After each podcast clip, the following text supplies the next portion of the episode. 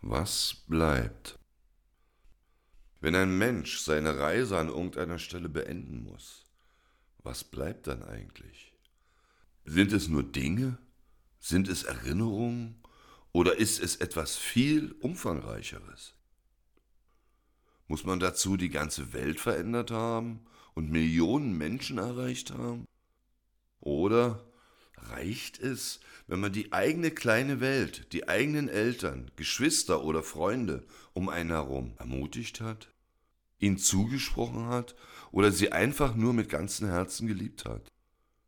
Wer sind wir, dass wir glauben, wir müssten ein ganzes Universum verändern, damit etwas von uns bleibt?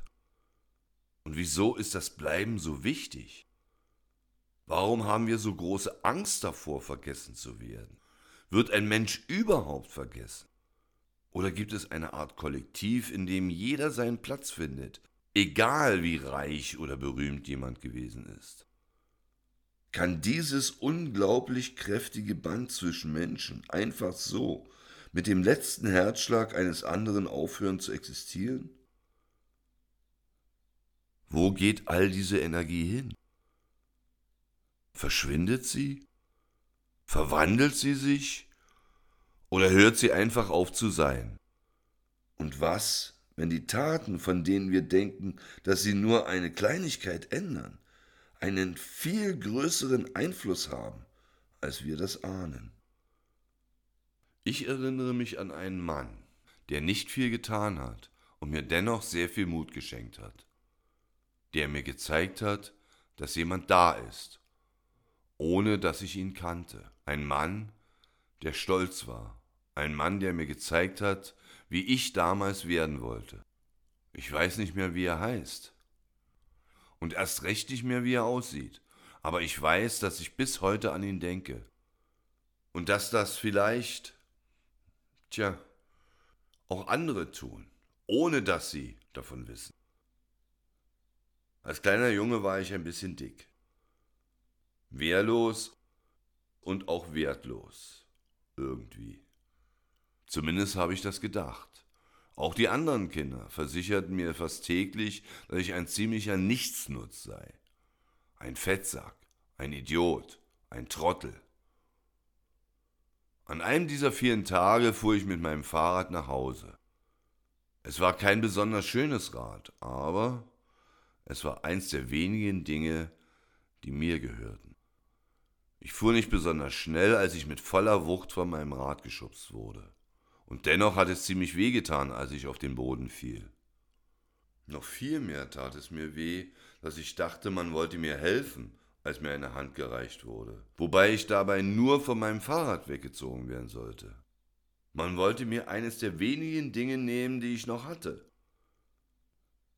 Direkt als ich vom Fahrrad geschubst wurde, musste der Mann auf uns zugekommen sein. Anders konnte ich mir nicht erklären, wie er in dieser verlassenen Straße so schnell bei uns sein konnte. Er schien auch nicht gerannt zu sein. Er war einfach da. Er war ganz ruhig und bestimmt. Er schrie die Jungen nicht an. Er sagte nur, dass sie mir mein Fahrrad geben sollten und dass sie mich in Zukunft nicht mehr belästigen werden. Er sprach nicht, als sei es eine Frage oder ein Vorschlag sondern eine Tatsache. Er hatte keinen Zweifel an dem, was er sagte oder wie er es sagte. Er war sehr präsent. Ich weiß nicht genau, ob einer der Jungen noch etwas sagte oder wann sie mir mein Fahrrad wiedergaben. Aber ich weiß, dass ich unglaublich fasziniert war von diesem Mann. Es war nicht die Tatsache, dass er mir geholfen hatte, sondern wie er mir geholfen hatte. Er hatte nichts weiter gefragt, sondern nur zu mir aufgeschaut. In seinem Blick lag so viel Wut, Entschlossenheit und Stolz. Viel mehr weiß ich nicht von diesem Tag.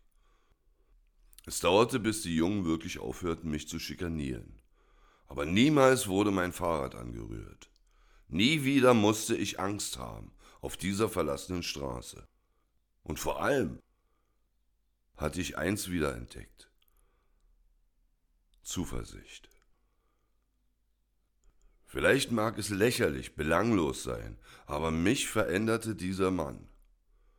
Er erinnert mich immer wieder daran, dass man Menschen Zuversicht schenken kann. Er erinnert mich, dass es nicht egal ist, ob ich mich für andere einsetze oder nicht. Dieser Mann schien ein außergewöhnlich normaler Mann zu sein. Er mag heute nicht mehr leben, aber sein Blick ist immer noch so präsent wie damals für mich.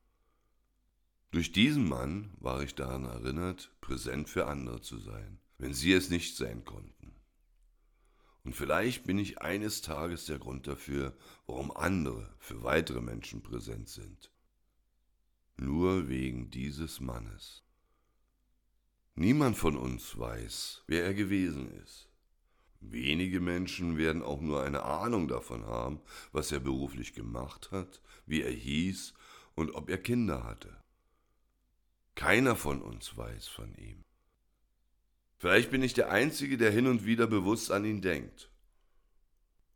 Aber er ist da. Niemand hat ihn vergessen.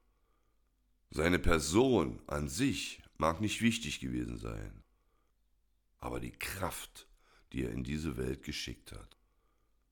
Sie ist hier. Und sie wird nicht vergessen.